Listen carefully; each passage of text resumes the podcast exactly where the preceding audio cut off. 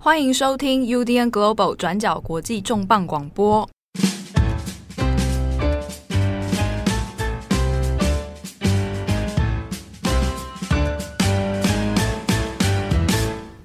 Hello，大家好，欢迎收听 UDN Global 转角国际重磅广播。我是编辑七号，我是编辑惠仪。今天的重磅广播来聊一个我小时候常常看到的世界伟人，嗯，叫做德雷莎修女。也是我小时候常常看到的名人，好像在我们的教育过程里面，应该或多或少都有听过这个名字啊。对啊，几乎是圣人等级的，对不对？那常常会在那种你可能有看过那种丛书，有没有？嗯，就是漫画型的那种教育。哎，我也就是看那种，没错。搞不好看同一本啊，同个系列，对不对？要甘地啦，爱迪生啊，凯凯樱桃树的华盛顿啊，啊，当中当中就常常会出现德蕾莎修女，好，那所以。大家也是，就算你对他的生平可能不是那么了解，但听到这个名字或多或少有一些印象。嗯，啊，德蕾莎修女很有爱心，救助贫困的穷人啊，然后奉献她的生命，不求回报。嗯、没错啊，常常德蕾莎修女就会被当成这样的大爱的这个代名词。对，好。不过德蕾莎修女呢，哎，她也当然已经是过世了哦。那二零一六年的时候呢，他在天主教的一个大事，就是把他封为圣人啊。他认证了跟德蕾莎修女相关的一些奇迹事件之后，哎，把他经过教宗的认证，那就将德蕾莎修女封圣。那近期呢，其实有一另外一件事情是，德蕾莎修女呢，她所这个创办的慈善组织哦，那它主要根据地在印度的加尔各答，但是呢，最近其实有传出一些呃新闻哦，就是说，哎。他这个慈善组织在当地呢，救助贫困穷人的同时，哎，好像有一些不是那么恰当的做法，可能包含像是医疗的疏失，又或者说可能强制的帮一些病人改变他的信仰，哦或者强制受洗，那进而呢引发了一些印度在地的呃社会的舆论的抨击，或者是对于其他宗教啊，包含印度教啊啊等等，他们内在的一些宗教信仰的焦虑啊，后来就演变成。哎，真的有一些印度教徒哦，对这件事情非常的不满，那甚至是要切断哦这个慈善组织的一些资金的援助啊等等哈，甚至对他的合法位地位啊提出一些抨击。今天的重磅广播，我们要来聊一下德蕾莎修女在印度这些慈善组织所发生的一连串的事件的始末。那中间我们也来谈一下德蕾莎修女的形象，她是怎么样从一个哎普通的修女。然后变成了大家我们小时候看到一堆这个世界伟人，好，他这个伟人的背后，其实，在近十多年来里面也有很多的质疑跟批判。好，那我们首先我们先来回头看一下，其实讲起来就是德蕾莎修女所创办的这个修女会了哈，仁爱传教修女会。好，他在台湾也有两个分据点啊，一个在汐止啊，离我们公司还不远，很近。嗯、对，另一个在台南啊，那这个在世界各地其实。它的足迹还蛮多的，应该超过一百四十多个国家。算起来的话，现在总修女人数应该有差不多将近是五千多人。那更不用说这个世界各地的义工哦，散落在世界各地的角落都有。好，那主要的据点在印度加尔各答。那我们这边先来谈一下仁爱传教修女会在印度，它近期是发生了什么事情？好，我们先来，嗯、就是回推一下，在去年十二月的二十七号呢，西孟加拉邦的首席部长叫做班纳吉。那这个班纳吉其实也是印度非常著名的、反对派领袖，他就在 Twitter 上面发文表示，政府冻结了仁爱传教修女会的所有银行账户，然后同时也有说到说，诶，那这个修女会里面所有的病人跟员工，总共两万两千多人，将会没有食物跟药物。那这样子的一个说法传出来之后，就马上遭到了这个仁爱传教修女会的反驳。那修女会是说，因为我们的银行账户呢，并没有被冻结，而是我们从国外获得资金的执照更新被印度的内政部驳回了。那目前没有办法再使用任何的外国资金账户。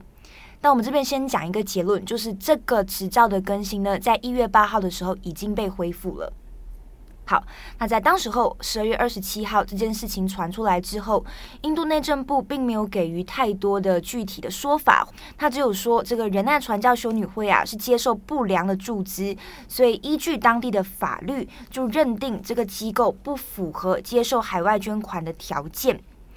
那这样子的一笔金额，其实对于修女会来说是非常大笔的。如果你停止了执照更新，就代表说每一年你不能接受海外的资金。那如果我们从二零二零年到二零二一年度来统计的话，这个仁爱传教修女会他们的资金，海外资金每一年大概是有七亿五千万美元，相当等于台币两百零七亿，是很大笔的一个数字。不过因为刚好它事情发生在去年底十二月。哦，那刚好又是碰到是圣诞节这件事情。当然，这个在欧美就圣诞节没有什么太大的争议性，而在印度，好，那普遍在印度宗教比印度教徒比较多的状态下，圣诞节有的时候会变成一个激起诶社会信仰焦虑的一个事情。那特别是近几年，其实，在印度这种国族主义加上宗教信仰啊。来渲染的一个民族情绪里面，圣诞节反而变得一个蛮尴尬的状态。对，就是十二月二十五号的时候，其实就有发生说，印度教的教徒其实是攻击了基督宗教的一些呃教友们。那这事情我们先放到稍后讲，先讲一下这个执照更新的事件传出来，为什么会引起争议？那就代表说，有人认为这个就是印度政府再度打压基督教徒还有天主教徒的一个例子，但也有人认为说，这个仁爱传教修女会本来就有很多争议，所以现在印度内政部不更新他的海外执照。这件事情是合情合理的，所以如果往回推，因为十二月发生了一连串的事件，所以也就让这个执照更新的事情在当时候就是引起很多的讨论。那我们先讲一下，十二月十四号就发生了刚刚七号讲的，就传出说这个仁爱传教修女会呢，逼迫庇护中心里面的女孩改教。然后就有指控说，这个修女会强迫这些年轻的女孩去阅读圣经。那这件事情呢，后来警方也已经介入调查了。那我们要特别讲的事情是，其实类似的指控不是一件非常新鲜的事情。事实上，在印度的莫迪政府上任以后，相关的指控其实是一直存在的。这些激进的右翼分子就认为呢，这个仁爱传教修女会是透过向贫穷的呃印度教教徒还有社群提供资金啊，还有免费教育啊，还有庇护所等等，让这一些受帮助的人借此来改信天主教。那这是其中一个，然后再来呢，我们回到刚刚讲的圣诞节攻击事件，也就是发生在十二月二十五号圣诞节前后。那在当时候呢，就有一群比较激进的印度教教徒就冲进这一些教堂里面，他们在街头啊焚烧圣诞老人的肖像，还砸碎耶稣的雕像等等，就做了这一些事情。然后他们也认为说，这一些圣诞老人就是透过向小孩子派送礼物啊。糖果，然后来引诱这些小孩子，让他们改信成天主教。但是其实小孩子如果要改信天主教，那也是他的自由。对，我们讲的这样是觉得好像也蛮蛮，好像觉得哎呀干嘛这样，好像有点好笑哦。嗯、但的确，这个的确在一些这个传统的印度教徒里面，他是会引发他很强烈的焦虑感。背后其实是很深层的一种恐惧，但是担心印度教教徒担心印度教被取代。嗯、但是事实上，我们也要讲的事情是，呃，基督教跟天主教人口其实只占印度人口的百分之二。那印度人口有十三亿，那百分之二大概其实也就是两千四百多万人，其实是非常少的一个数字。啊、而且这个数字，如果我没记错的话，嗯，应该还超过印度的原始佛教徒。嗯，嗯，因为大部分其实印度教啊跟佛教是有点区别啊，佛教徒应该又比印度宗教徒还要再更少，嗯、这个就有，有点令人鼻酸。不过这个改变宗教信仰的事情啊，在印度里面，如果放到法律层面来谈的话，嗯、它又是另外一个事情了。其实印度呢，在去年十二月也是有通过相关的反皈依法。那这个反皈依法里面，其实就是你禁止通过武力啊，或者是欺诈，或者是任何方式让人们皈依某个宗教。你乍听起来好像也没什么，是一件合情合理的行为。但是你放在印度现在的脉络里面，再加上现在比较高涨的印度教民族主义的这个环境里面，它其实很有可能就会变成让一些比较激进的极右。民族主义者来变相针对少数的基督教社群或者是天主教社群，对，而中间他可能会比较疑问说，那怎么样来认定你这个是强迫人家皈依？而圣诞老人送礼物给你，嗯、你就欢天喜地的说我要受洗，这算不算是一种诱骗呢？还是 是一种强迫吗？对，这当中可能会有很难去定义，你要怎么认定说这个人是自愿的，还是他是被迫的，等等，这一些行为是比较难去被定义的。对啊，那如果今天有印度教徒强迫你说不准去信其他，你来信 印度教徒，对，那这个又该当何解哦？那这个中间就会会有一些比较麻烦的地方。对，所以，我们也要讲的事情是，那为什么刚刚我们讲了一系列这些事情会有那么多的争议？那其实也是跟现在印度的莫迪政府上任之后是有很大的一个关系的。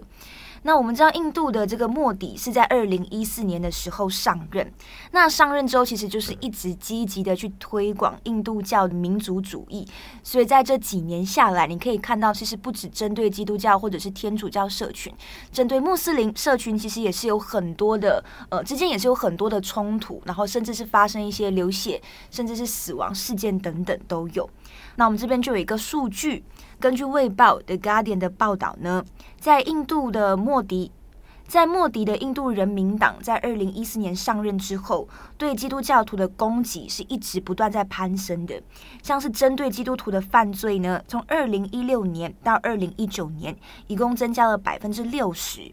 那光是在二零二一年的前九个月，印度各地就发生了三百多起针对基督徒的攻击事件。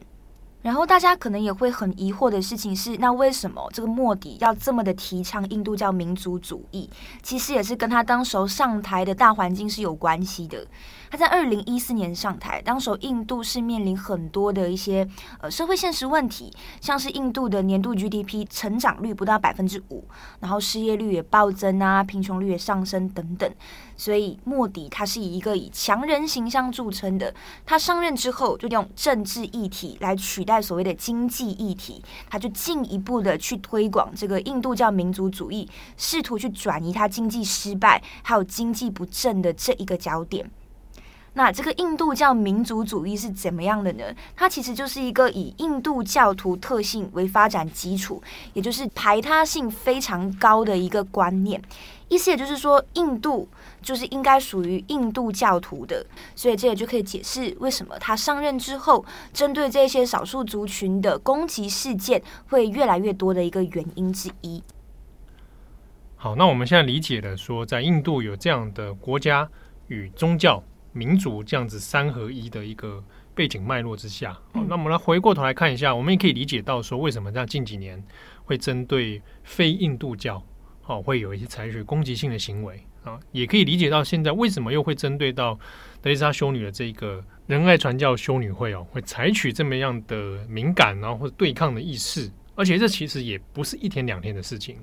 对，我们特别提一下，莫迪呢，他其实呢是在 RSS 党出生的。这个 RSS 呢，它的中文叫做国民志愿服务团。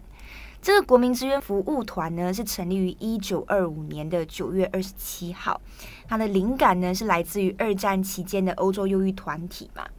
那这个 RSS 呢，它的负责人曾经就在二零一五年的时候就已经有指控德雷莎修女创建的这个仁爱传教修女会了。他就说，这一些修女服务的背后的动机只有一个，那就是要让接受服务的人都成为天主教徒。所以你可以看到。这些右翼团体跟莫迪他们之间其实是有非常紧密的关系的，所以这也是为什么这一年下来，针对仁爱传教修女会的指控，或者是针对少数族群的攻击，也会是这么频繁的一个原因之一。好，那刚刚讲了这么多，大家可能会想说，哎，那个时间顺序有点混乱。这个大部分是在主要时间点在去年的年底，对，十二月底的时候。对，我们来跟大家整理一下，反正就是十二月十四号的时候，就传出仁爱传教修女会要让庇护中心的少女们改信天主教。那接下来十二月二十五号就发生了印度教徒攻击基督教徒的一个事件，就是在圣诞节当天。那在十二月二十七号就传出了这个仁爱传教修女会的海外执照更新是不被允许的，是被印度的内政部驳回。那来到了一月八号，今年的一月八号，这个执照更新已经被恢复了，所以现在事情算是告一个段落了。对，因为在呃，跨年以后，其实也因为那一个执照更新的事情，嗯、那包含说这个传出说冻结资金的问题，所以在西方媒体里面，其实开始有陆续有人报道说，哇，这个事情好像变得比想象中的严重，而且是矛头就指向了仁爱传教修女会，嗯、啊，毕竟也算是一个国际知名的这个传教这个宗教组织品牌或者是慈善机构哦，那才会引引牵动说，那是不是？国际各方面的资金都有可能，哎、欸，无法捐助，那或者是说，在传教说你会直接就地变成非法的团体，所以大家一下子会有觉得有点好像牵一发动全身这样。那但是到一月八号，这件事情现在算是目前是告一个段落了，哦，对，可以让他继续更新他的执照，所以应该可预期是目前应该还可以继续营运下去。好，虽然如此呢，但是仁爱传教修女会还有包含德蕾莎修女。那在印度其实也不是没有传出过一些争议事件哦，比较近一点的，二零一八年就有传出，其实也蛮骇人听闻的这个梵音事件哦，就是这个在加尔各答的仁爱传教修女会，它的慈善机构里面啊，他就救助了很多孤儿，但是中间就有修女呢，把这个里面的孤儿卖给了当地的其他这个民众，嗯啊，这件事情后来是被抓捕，而且两个修女是被逮捕的。那新闻出来之后，当然其实也蛮让人震撼的，就是说哇，没有想到来救助孤苦的这些孤儿，结果没想到是被当做商品卖掉，所以一下子其实呃也惊动了教会啊，教会是把那修女是直接也是开除。那这件事情之外，其实从呃德丽莎修女过去在印度落落脚之后，那长期以来也有一些外传的一些风声啊。那我们这边来帮大家爬梳一下，不过我们先回头看一下德丽莎修女哦，她自己是怎么样的背景出身，那又是怎么样的原因之下，那又去到了印度加尔各答。我们这边简单整理一下她生平的几个比较重要的一个年份。那德蕾莎修女，其实在马来西亚翻译叫做特丽莎修女，特丽莎嘛，对对对，在台湾叫德蕾莎嘛。德蕾莎修女呢，是在一九一零年的八月二十六号出生，然后是在一九九七年的九月五号离世的，那享年是八十七岁。那她原本是在马其顿出生，之后呢，在大概十八岁的时候就搬到了爱尔兰，那接着就到了印度传教，那后来就是我们所知道的，就在印度的加尔各答过上她的大半辈子。那基本上呢，德蕾莎修女是在一九三一年的时候正式成为修女的。那在当时候，她到了印度，然后也到了加尔各答，然后就看到当地一些贫富差距的状况啊，然后就让她觉得想要就是服务穷人，帮助穷人，然后到最后开始她的行善工作。那接下来是到了一九五零年，就是成立了我们所知道的仁爱传教修女会。那这个仁爱传教修女会的基地，就是在我们刚刚提到的西孟加拉邦的首府加尔各答。对，那这段故事里面包含到她成为修女，以及德蕾莎她选择去印度，诶，特别是在照顾贫民窟这一块。那其实。哎，大家如果去找网络上各种资料或者书籍，大概都会有很多的故事可以看。那特别是在于他受到感召，然后哎，特别是关心穷人问题、贫穷问题。好，那这段故事我们就不用多特别细讲哦。那其实很多人，我们大概小时候可能看到一些伟人传记或者新闻啊、报章杂志，特别讲到德蕾莎修女，也很会琢磨在这一块。好，那刚刚前面讲到说，五零年代他成一九五零年他就成立了仁爱传教修女会嘛，嗯，那后来就发展出了一系列他的相关的慈善机构，比如说蛮著名的，一九五二年垂死之家，嗯，那垂死之家有名，它也是算当时蛮少见的这种机构，然后就是特别收容说你可能已经是呃，真的如字面上的意思，可能已经要进入临终状态，那德雷莎修女认为说有很多印度的这样的。民众他其实没有好好的一个有尊严的方式度过他这样一个病痛，甚至他过世哦，所以希望有一个收容机构，让减轻他们的痛苦啊，让他们一个有尊严的方式来离开人世哦。所以他常常收容一些啊，可能贫病交加的人啊，可能或者是已经呃濒临死亡的人哦。那大部分其实也很多是因为诶、孤苦无依啦，啊，没有什么家庭资源等等，也没有什么经济资源。好，那后来还有发展出一系列包含，比如特别救助妇女的啊妇女院。然后还有救助儿童的啊，不同的这样的组织，那主要的根据地也都会在印度为主，那也散落在世界各地其他的这个角落。那它的共通性大部分也都是针对在贫穷这一块，而且其实应该到现在还是有很多，比如说各大学会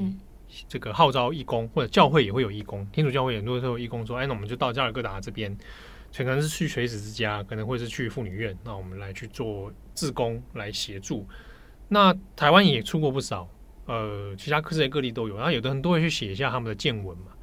比如说你在现场可以看到世界各地来的义工啊，那甚至有的人是慕名而来，那可能想捐款，那可能就带着现金就来啊。那或者是来这边，可能他本身是医生，甚至是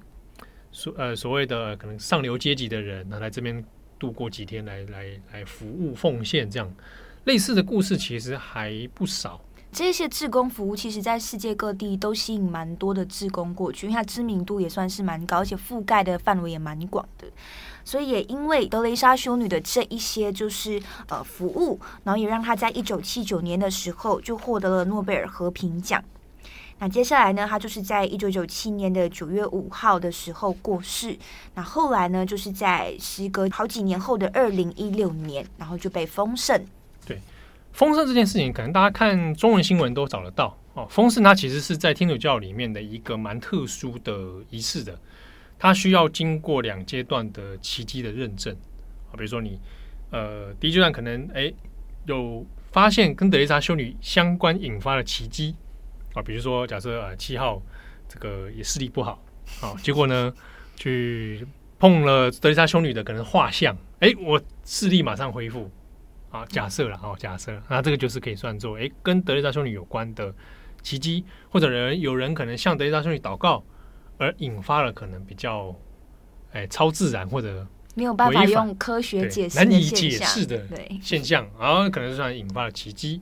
好，那这个在天主教会里面是有一系列的认证方式啊，你不能说说奇迹就奇迹啊。他天主教会当知道这件事情之后，会有一些专应专门的调查小组啊，来认证说这个事情到底是是不是属于符合所谓的奇迹现象啊。那如果经过了有两次的啊不同的奇迹现象出来之后认证的话，那可能就会把它封为这个圣人。啊，然后后来德雷莎修女在二零一六年的时候就丰盛了，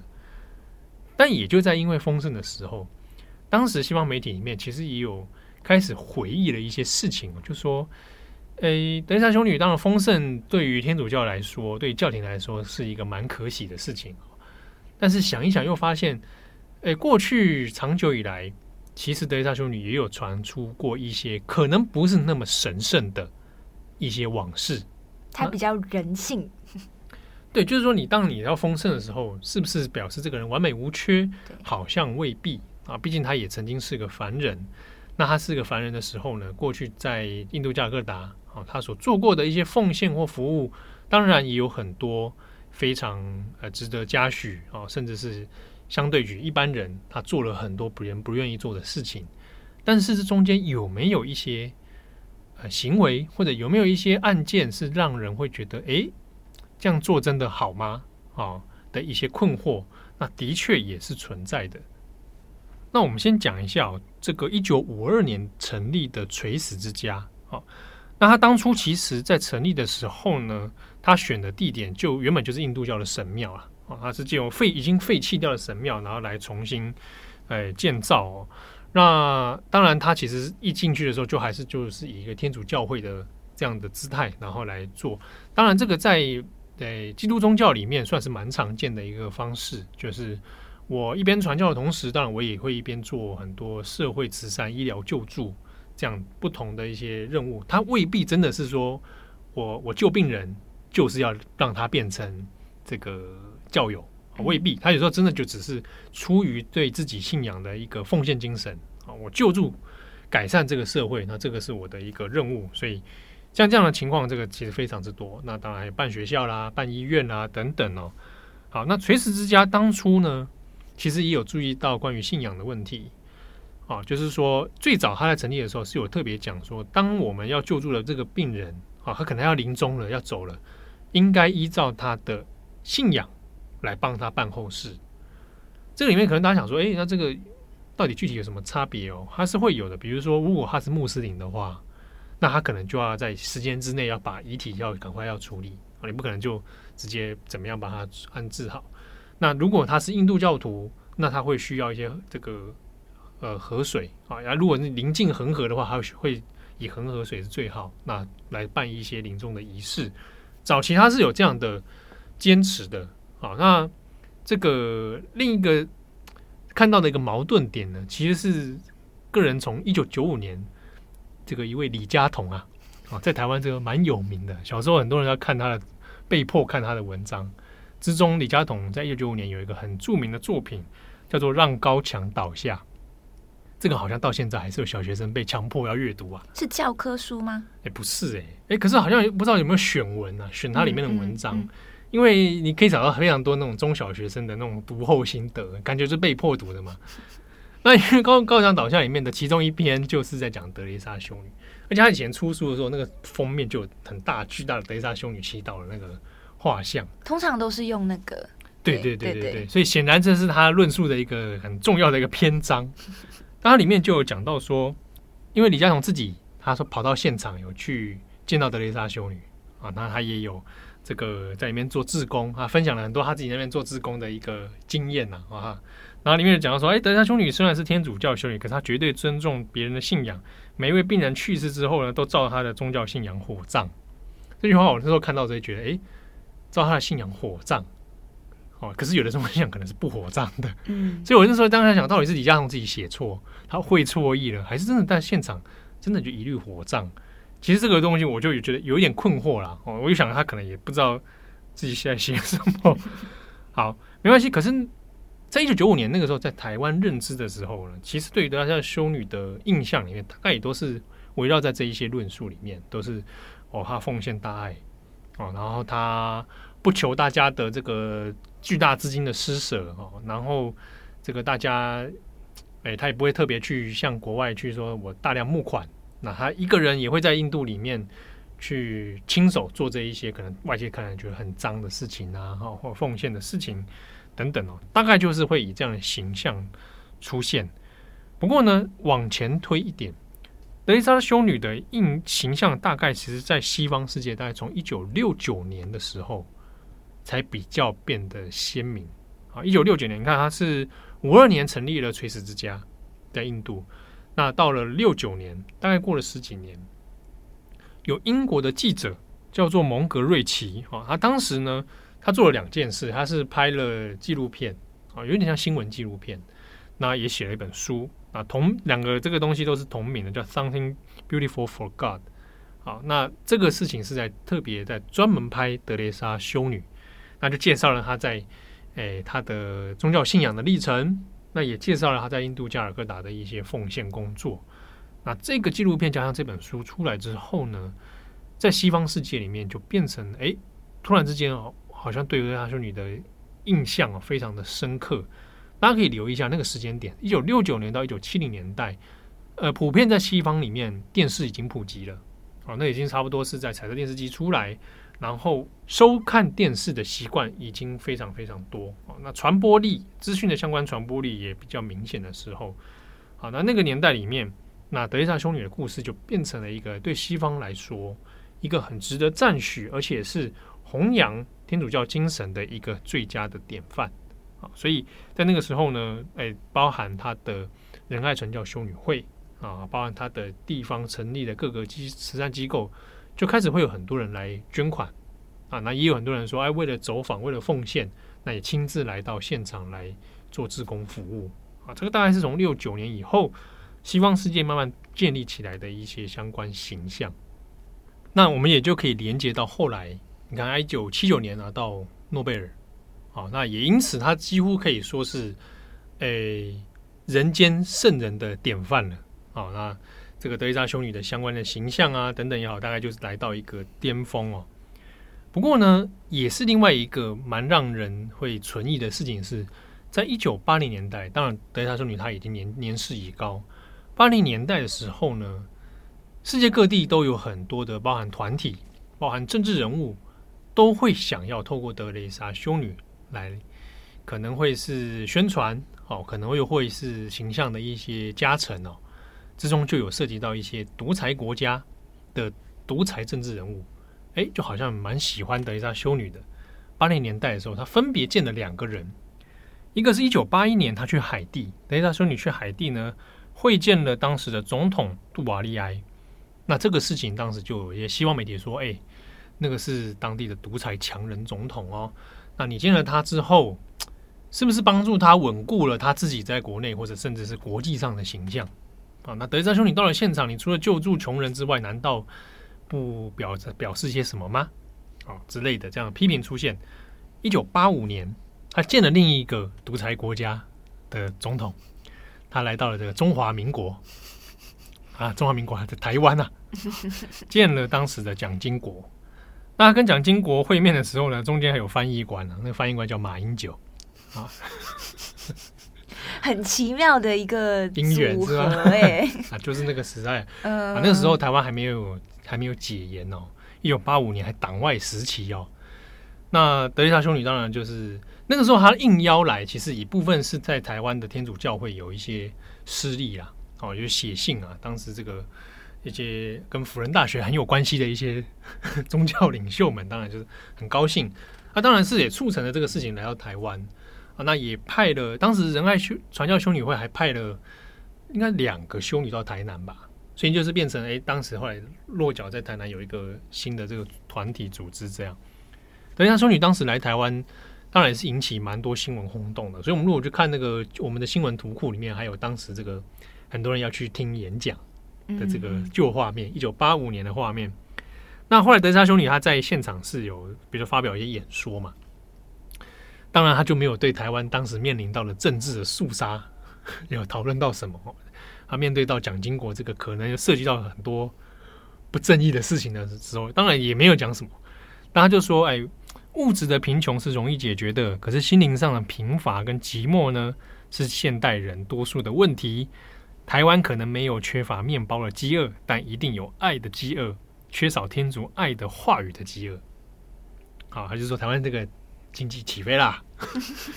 啊，那不缺钱，但是呢，缺乏爱的饥饿。这是马英九翻译的吗？哎，有可能，哎，有可能，我不是很确定，有可能，我不确定，因为当时找了那个旧报道的，台湾的报道就这样写啊。好，那当然这句话，这个作为德蕾莎修女的人设来讲的话，没有什么太大问题啊。只是说，假设我是那个时候台湾人，我可能听了会觉得有一点点，嗯，台湾缺乏的，当时缺乏的东西，可能还不只是这些啊。好。无论如何呢，当时见过蒋经彤、蒋经国之后啊，当然，这德蕾莎的确有一些很少数的批评啊，就认为说，你也常常跟独裁者会面呢，那你有没有去劝劝这些独裁者啊？啊，或者劝劝说不要再杀人了，不要再抓捕那些异议分子了？但好像也没有。啊，那可能大家对对德雷莎修女有一些更高的期待。那另一方面是，呃，随着他的垂死之家或者他在加尔各答其他组织的。声名远播，那可能很多人都在想，诶，那真的有解决在当地的贫穷问题吗？哦，你在那边当地呃做这样的组织，诶，好像等贫穷的人还是一样接二连三出现哦，所以有人怀疑是，哎呀，你好像就是暂时看见了这个贫穷的现象，但你无法去改变它那个结构的问题。嗯，啊，那这样的质疑，当然是仁爱传教修女会也有说过做过一些说法啦，就是啊，当然他是来这边来做一些。慈善的救助啊，先救急难，但是结构性的问题需要政治、需要政府来解决，那不是单靠一个修女会、单靠一个慈善组织就能够彻底改变的啊。他这个的确，他讲的这也算是事实。也有一种说法是，当时候说那个德雷莎修女到加尔各答之后，就把那个加尔各答形容成一个呃人间地狱。嗯啊，那这样子的说法其实也是有引起一些争议，大家就觉得说加尔各答的那个实际状况不是像德雷莎修女所形容的这个样子。现在还是用一个呃西方的所谓的白人的视角去凝视一个印度加尔各答穷人的一个比较偏薄的视角，对。对啊，但不过我想，因为也是因为德雷莎修女她当初接触到的是加格达的贫民窟，嗯，哦，那对于眼目所及，那的确那个是继承的事实啊。那当然，其实也有人进一步是谈说，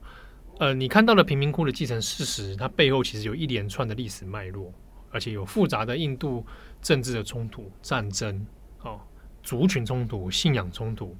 但是对德瑞莎修女来说，那些东西可能又过于遥远，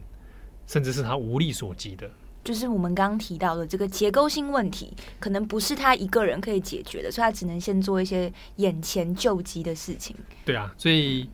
哎，这也是蛮蛮好玩的一个现象啦。嗯、当有人去做慈善事业的时候，似乎会好像就期待他解决所有的问题啊，或者是说，就是会期待说，哎，你既然你是来自你是来自教会啊，那你是不是应该要把爱更扩大或更深化？好，那常常可能超出了能力的范围了。好，那这个是以上是关于几个呃德雷莎修女在近近代哦八零年代的一些讨论。不过呢，一直到九零年代，其实相关的事情越讲其实越多。那特别是在于他的垂死之家哦，这一些在加尔各答的组织里面，比如说一九九一年的时候，很有名的医学期刊《刺格针》哦，他就有编辑去访问。去了加尔各答的垂死之家，那他去讨论的是说，到底这边的医疗状况符不符合现代的医疗需求？因为过去里面一直会有一些志工来，比如说他们会写下他们的游记或什么，会讲到说啊，这个里面工作真的很常常很累，人力不够，那常常资源也是不够的，所以会需要很多的捐款跟救助。可是这个呢里面他的讨论里面就有找到说。的确发现有很多的志工，他根本就不是医疗专业者，可是呢，他在现场却在做医疗工作，甚至是去做出医疗判断。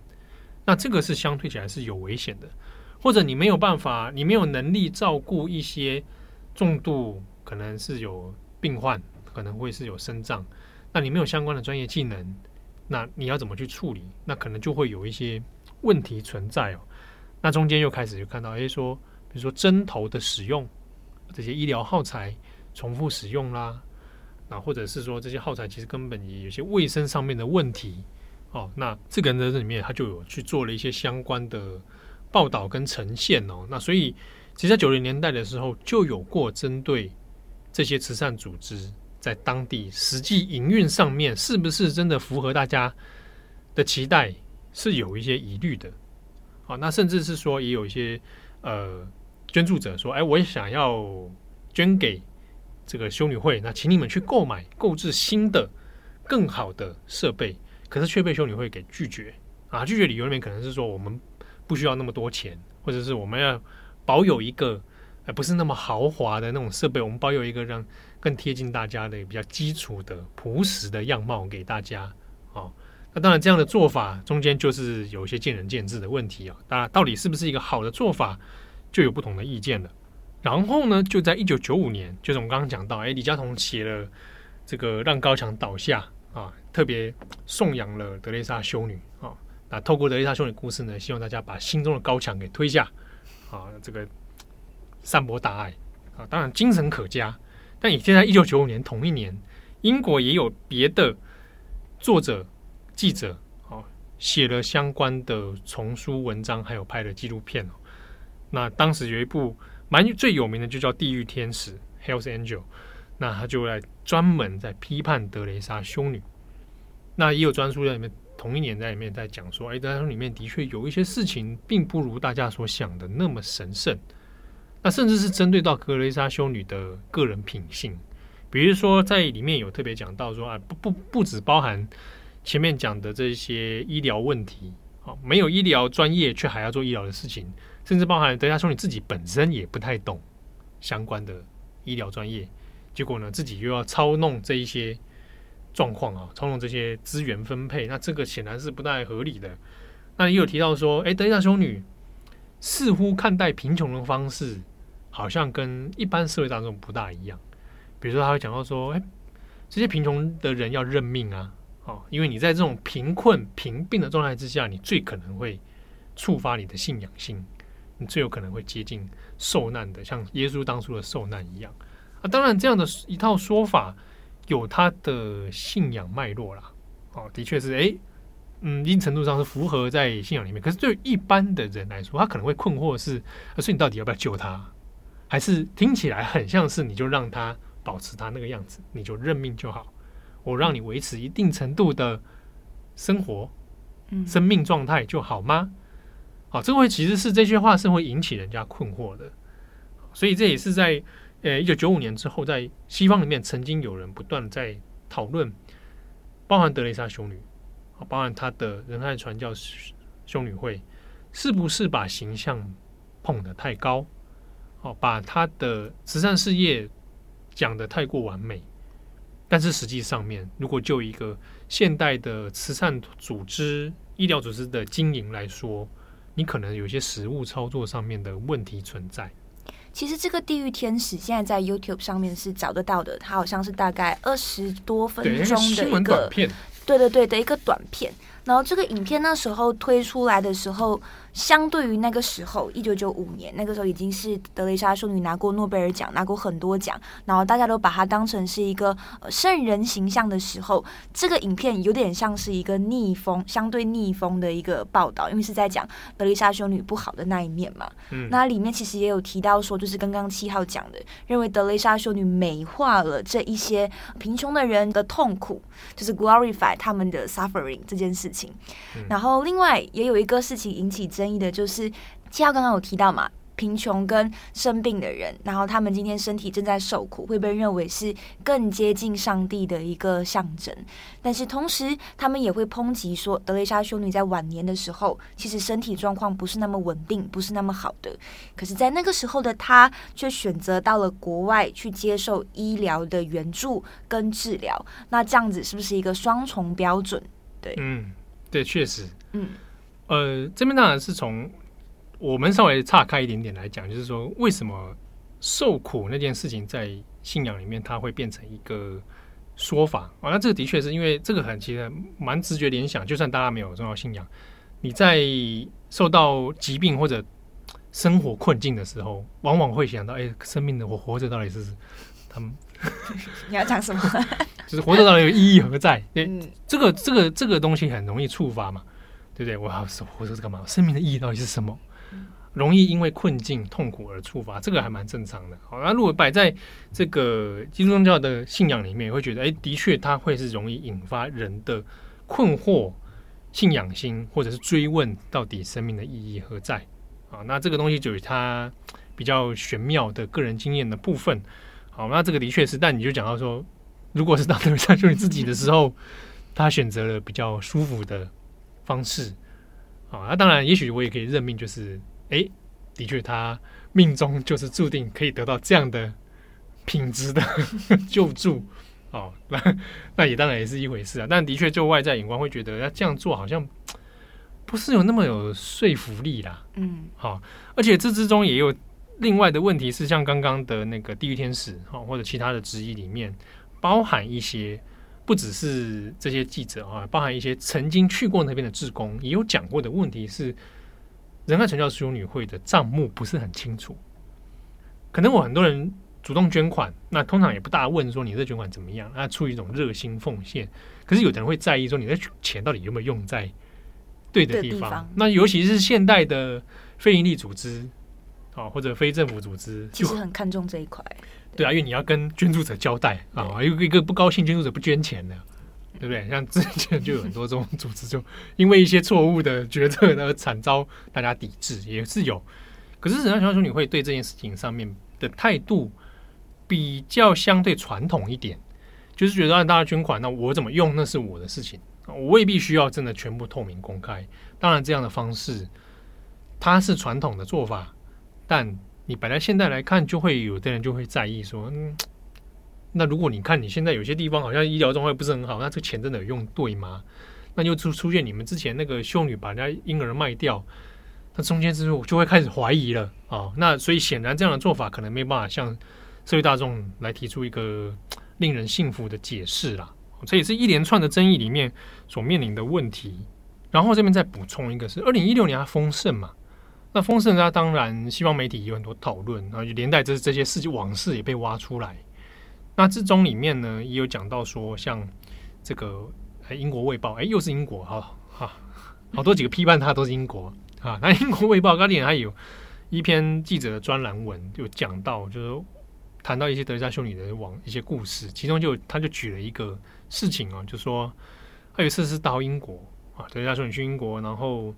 去到超市这个大型卖场要去采购一些物资，然后是要捐助给贫困者的，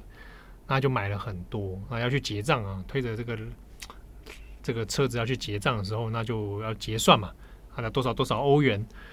那这个当时这个金额蛮大的，就德蕾莎修女就哎没有要拿钱了，他就说这个是要给穷人的。那当然，这个收银员呢，就是说哎呀，请支援收银啊，就是说啊，呃，不好意思，这个要付钱，在多少多少欧元？嗯，啊，德蕾莎兄弟就说，可是这是要给穷人的，那这个时候就有点尴尬。那在这个报道里面特别讲说，那个那个场景就像大家众目睽睽的之下发生。那后来是由第三者来过来，然后来付款。那他从这个故事里面，他其实有点想要讲，就是也许德蕾莎兄弟的确在一些状态之下，他的思维逻辑可能不像大家想的那么的周到。嗯，好，就刚刚这个故事的内容来说，他看起来很像是个蛮单纯的慈善家。对，或者他想法就是比较单面，哎，就是给穷人的，对，给穷人的，那应该大家来，这应该是慈善物资，对，这样，对对。所以后来那个妈复检的时候，他还说，哎，感谢，就说啊，上帝会供应一切。的确啦，如果我就一个第三者来看，哎，好像这件事情也的确完满的把它结束了，告一个段落了。对，在某种程度的安排之下，也许一个看不见的命运的安排，命运之手，对，让他付款了。但这一件事情。也呈现了德蕾莎修女作为一个人，她的一些行为特性，那可能会让大家会觉得，哎，哦，发生什么事情？好，这个是的确会引发大家讨论的啦。好，那回过头来，其实这些事情的争论哦，那到现在也大概告一个段落啊。那，哎，回过头来看，看看德雷莎修女，我大概也是比较晚进，嗯，其实也很讽刺。我是去念了辅仁大学之后呢。才开始对这些事情感到存疑啊，因为佛教有很多相关的文献可以看，嗯，或者你也可以很直接的面对到修女、修士啊，还有教会人士，然后他们的思维逻辑跟他们做过的事情，然后就发现哦，嗯，就会去思考了，嗯嗯，所以其实像像之前啊，郑郑秀文大家知道吗？香港郑秀文，他有一首歌《加尔各答的天使》。哦，对，那时候七号还有分享给我听。对，因为因为我以前听过这个，因为郑秀文是蛮有名的基督教友，嗯，那他就有真的很热忱的写了，就是唱了这首歌。那个歌词内容就是在讲那个德丽莎修女，在歌颂德丽莎修女。对对，对，大家有兴趣可以去找来听。那对于这些德蕾莎修女的形象的翻转，或者是支持或反对，其实到现在还有蛮多争论的。很有趣的是，因为以前仁爱教传教修女会想去中国。开设分部，但因为一些原因好像被拒绝了，可能是因为境外资金之类的吧，我不确定。嗯嗯。好，那当然也跟中国的天主教会它独特的脉络有关。不过有很多中国的留学生或学生跑去印度当志工，那他们有的会回来去写很多游记，你在知乎上面很多，嗯嗯嗯，其中就有很多中国留学生就在辩论那件事，就是辩论那个到底。那个贫穷在当地的一些状况，然后还有那个医疗问题。啊，的确，你从那些中国志工里面也有看到说，很多人发现了那些呃医疗救助的一些困境。啊，在你可能不是很专业，那或者是资源不是那么充分，那有人有也有一些中国的教友在上面帮德丽莎修女说话。哦，这个这个现象也是有了，但中间这些反对或支持，其实也有一些蛮有趣的讨论的。这讨论蛮丰富的，当中可能也包括说，就是可能你今天做这件事情，利益是良善的，但他的方式到底是不是合适的？嗯，对对啊，或者我们这样讲好了，它中间有涉及到，比如说呃，像垂死之家或者他其他这个传教修女会在当地，那如果当地的民众有信仰被改变，有的人会质疑说：“哎，你这个殖民主义，哎，西方的这个白人又来这边做搞殖民主义。”虽然他出生是马其顿，不那么不是那么 white，不是像欧不那么西方，不是那么对，不是那种美式的那种，对。嗯啊，但就是说，哎，你看看，就是西方宗教势力来这里变成殖民主义，可是你在当地行医传道，这个好像也不是什么，好像也无可厚非嘛。他也不是说拿刀子架着你，拿手术刀架你旁边，说哎，改宗了，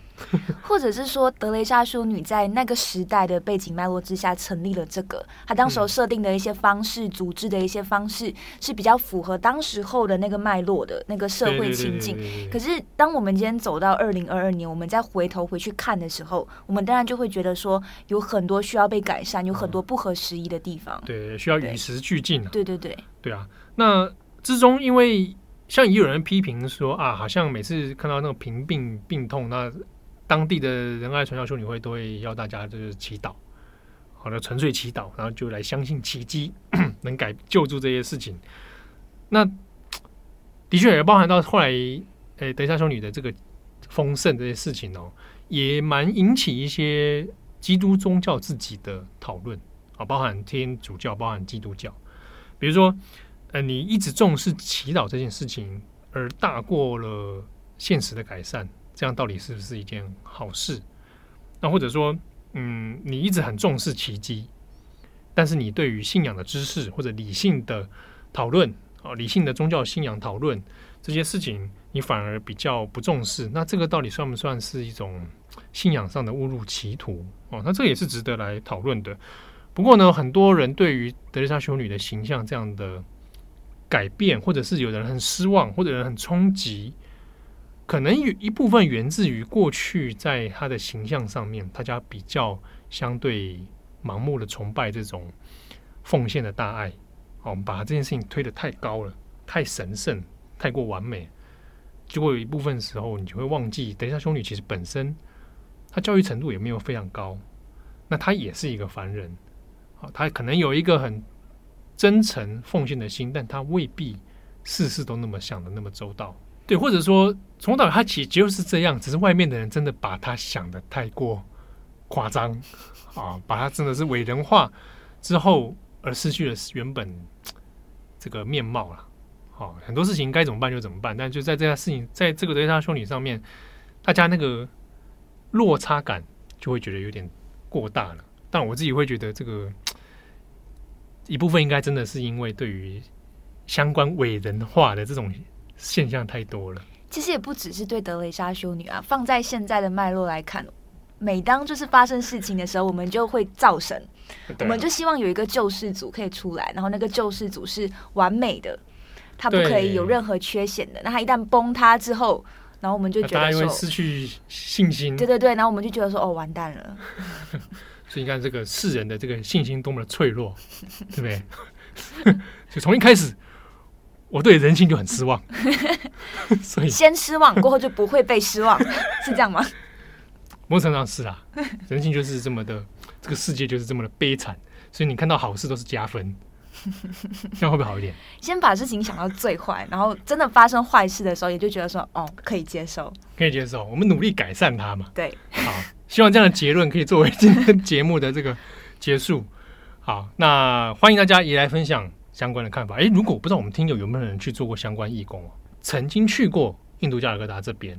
或许也可以跟我们分享一下你的看法或者是想法，你的观察。对对，因为其实我自己有看到不同的人在不同时间点去，其实有遇到不同的事情。对啊，我相信现在去可能跟你十几年去，可能状况也完全不太一样了。对对啊。好，那感谢大家的收听，我是编辑七号，我是编辑会议，祝福大家平安喜乐，我们下次见，拜拜，拜拜。感谢大家的收听，想知道更多详细内容，请上网搜寻转角国际。